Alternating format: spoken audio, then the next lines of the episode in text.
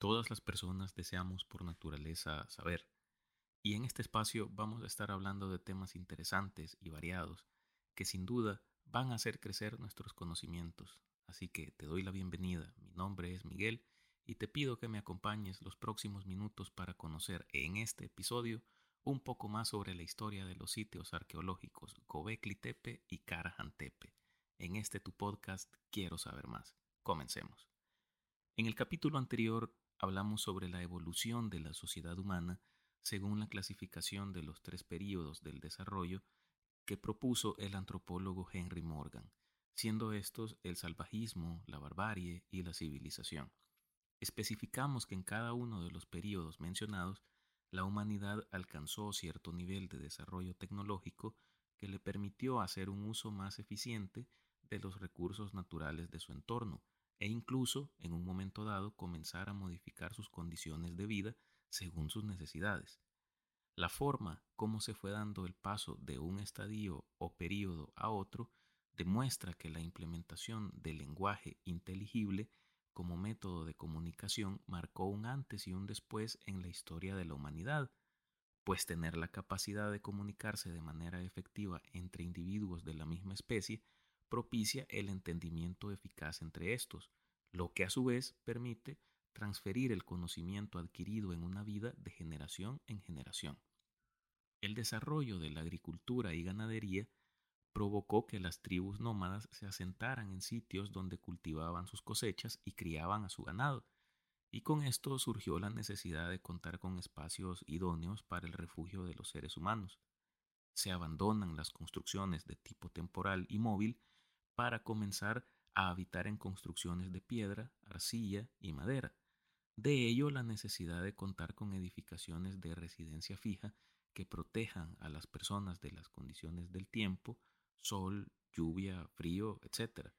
desarrollándose así el arte de la arquitectura. Sin embargo, y a manera de cliché, tenemos que decir que toda regla tiene su excepción, pues como mencionamos en el capítulo anterior, las primeras formas de construcciones de paredes de piedra con fines habitacionales datan aproximadamente del año 9000 a.C. y se registran en lo que hoy es el territorio de Israel e Irak. Pues recordemos que previo a estas fechas los seres humanos habitaban mayoritariamente en campamentos nómadas que se construían con materiales ligeros. Sin embargo, en el año de 1994 el arqueólogo Klaus Schmidt, mientras realizaba un viaje de reconocimiento de otros sitios arqueológicos que se creían de la época del Imperio bizantino, en la región de Sanliurfa, en Turquía, observó una colina. En esta se encontraban una serie de fragmentos de piedra que a él le parecieron mucho más antiguos que de la época medieval, por lo que con la colaboración del Museo de la Zona, iniciaron trabajos de excavación en el área y descubrieron un antiguo santuario conformado por una serie de cámaras, monumentos de piedra, pilares y esculturas, algunas de estas incluso distribuidos de forma geométrica para interrelacionarse entre sí, considerado en ese tiempo el conjunto de templos de mayor antigüedad construidos por el ser humano pues datan aproximadamente del año 9400 a.C., llamando la atención la distribución con que están construidos estos recintos que constituyen el santuario, algunos de forma circular o rectangular. Todo esto plantea un verdadero enigma respecto de quiénes construyeron este santuario y con qué fin, teniendo en cuenta que en este tiempo la humanidad se encontraba en el estadio inferior de la barbarie, según la escala de Morgan, época en la que aún no se desarrollaba la agricultura ni la ganadería en un nivel notable. Cabe mencionar que en esta zona, en donde se descubrió este santuario arqueológico, en los años 90 anteriormente se practicaba la agricultura por parte de los moradores de la región, actividad que al practicarse durante años hizo que los agricultores tuvieran la necesidad de retirar algunas rocas que formaban parte del complejo, por lo que alguna evidencia arqueológica pudo haber sido destruida durante estos procesos. Pero la región de Sanliurfa aún guardaba otro secreto dentro de su territorio. Se trata de un segundo santuario llamado Karajantepe, un recinto religioso aún más antiguo que Gobekli Tepe, descubierto en el año 1997, pero excavado hasta el año 2019, está conformado por una serie de circuitos construidos con la utilización de patrones geométricos específicamente alineados que de acuerdo a su construcción presenta indicios de uso para rituales religiosos, siendo el rasgo más llamativo de este hallazgo que algunas de las edificaciones, en razón de los objetos encontrados y disposición de la construcción, pudo tener un uso habitacional por parte de quienes lo edificaron, lo cual, en caso de corroborarse a ciencia cierta, convertiría a Karajantepe en el poblado construido por el ser humano con mayor antigüedad descubierto hasta ahora, pues este data aproximadamente del 9600 a.C., siendo aún más antiguo que Gobekli Tepe. En este santuario destaca el hallazgo de un gran número de obeliscos de piedra tallada con figuras tanto de animales como figuras antropomorfas, esculturas e incluso lo que parece ser la estructura de un tipo de piscina rudimentaria que eran llenadas aparentemente a partir de la utilización de agua lluvia. Teniendo en consideración la época en que los antropólogos han datado estos templos antiguos, resaltan dos aspectos principalmente. Primero, el hecho de que los constructores de estos santuarios hubiesen contado con lo necesario tanto en herramientas como en técnicas arquitectónicas para edificar estas estructuras sin mencionar el grado de organización social que implica la construcción de estas obras,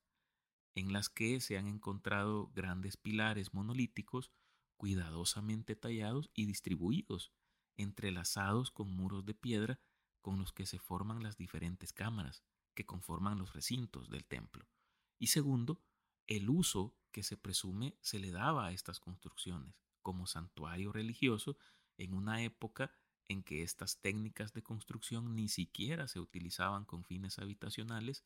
y aún más, no existen registros contemporáneos de un sistema de creencias religiosas compartido por miembros de una sola comunidad. Un dato desconcertante sobre estos templos es el hecho de que ambos fueron deliberadamente enterrados junto con las esculturas o estatuas que se han encontrado en el lugar. Además, a las estatuas antropomorfas se les decapitó, se les arrancó la nariz y se les dejó con la cabeza al revés, comportamiento que no resulta convencional en cuanto a este tipo de yacimientos, lo que deja más dudas que respuestas, no solo sobre el origen de este, sino también sobre la razón de su abandono. Cabe resaltar que ambos lugares actualmente se consideran sitios arqueológicos poco estudiados, pues se presume que las edificaciones descubiertas corresponden únicamente a una pequeña parte de la totalidad de la extensión de estos santuarios. Además, en la región de San Liurfa, que ya se vislumbra como el epicentro de la civilización, actualmente se encuentran en investigación más de una docena de yacimientos arqueológicos de similares características que en su momento pudiesen arrojar mayor información sobre los misterios que guarda esta región. En lo personal, considero que no es tan sorprendente que existan este tipo de edificaciones correspondientes a una etapa un poco más antigua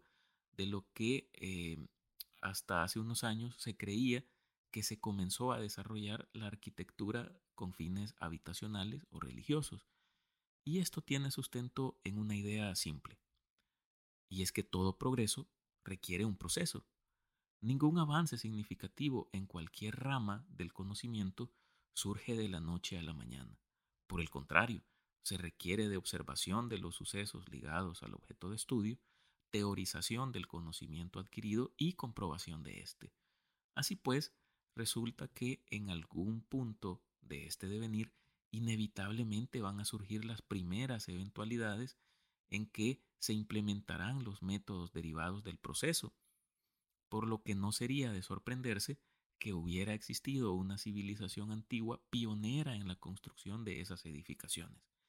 Y que con el pasar del tiempo sus métodos de edificación se fueran propagando entre otras culturas contemporáneas que al aplicar los conocimientos adquiridos por sus predecesores pudieran mejorarlos cada vez más y adaptarlos a sus necesidades, creencias e incluso a sus propias técnicas. Sin embargo, serán las excavaciones de estos sitios arqueológicos las que aporten información sobre el verdadero origen, uso y las razones del abandono de estos.